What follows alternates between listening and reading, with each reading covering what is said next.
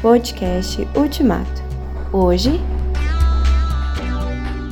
Proteja-se do desânimo. Nesse mundo mal, vocês sempre terão dificuldades, mas fiquem firmes. Eu venci o mundo. João 16, 33. O desânimo é um estado de espírito que aborrece e atravanca a pessoa por ele possuída. É o resultado de um processo mental que afeta as emoções, a vontade e até o raciocínio ocorre quando há uma queda brusca de energia que a fé e a comunhão com Deus fornecem.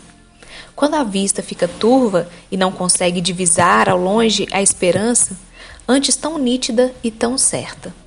Quando velhos e superados problemas voltam à tona. Quando o ouvido deixa de permanecer surdo ao sibilar dos ventos contrários. Quando a lógica da fé cede seu lugar para a lógica dos números quando o espírito entra em pane por causa do cansaço provocado pela demora de certos alvos e de certas promessas, pela natureza e frequência dos embates, pela longevidade e prosperidade da maldade e pelo sofrimento dos justos. Sob o efeito do desânimo, Moisés e Elias, os dois gigantes do Velho Testamento e da Transfiguração, disseram: Não aguento mais. E pediram para si a morte Números 11 e 15, 1 Reis 19 e 4.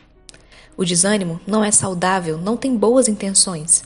É o começo do fim de inúmeras realizações, o tiro certeiro do âmago das iniciativas. É o vírus mortal que acaba funcionalmente com várias vidas de grandes possibilidades latentes. O antídoto do desânimo é não tirar os olhos do Autor e Consumador da fé, Jesus a frase certa não é apenas um presunçoso tudo posso, mas o humilde tudo posso naquele que me fortalece. Filipenses 4:13